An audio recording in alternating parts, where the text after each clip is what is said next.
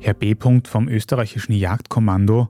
Was bezwecken denn eigentlich diese Hamas-Terroristen mit diesen Geiselnahmen? Geht es da um puren Terror?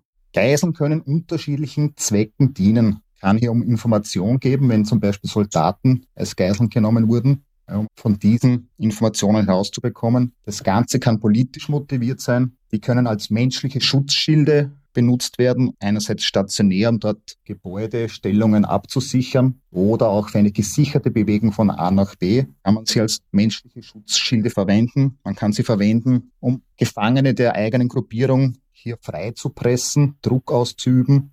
Natürlich ist das Ganze auch ein riesiger Propagandaerfolg für die Hamas. Und da vermutlich auch eine andere Gruppierung beteiligt ist, kann es auch sein, dass es hier zu Lösegeldforderungen kommen wird. Mhm. Können Sie beschreiben, wie dieser Begriff menschlicher Schutzschild gemeint ist?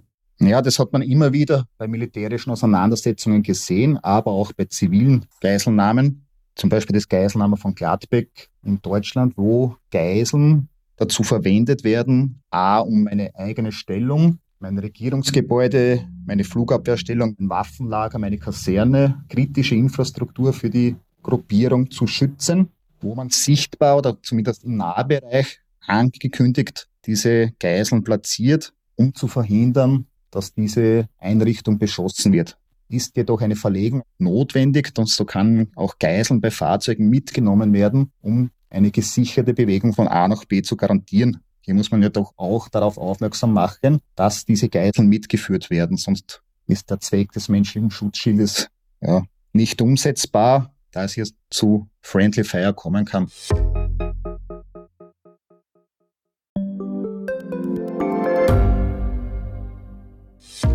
Hat Österreichs Politik ein Korruptionsproblem?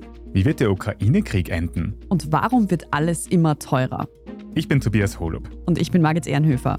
Wir stellen die brennenden Fragen unserer Zeit. Und die Standardredaktion liefert Antworten. Im Thema des Tages, Montag bis Freitag um 17 Uhr, überall, wo es Podcasts gibt.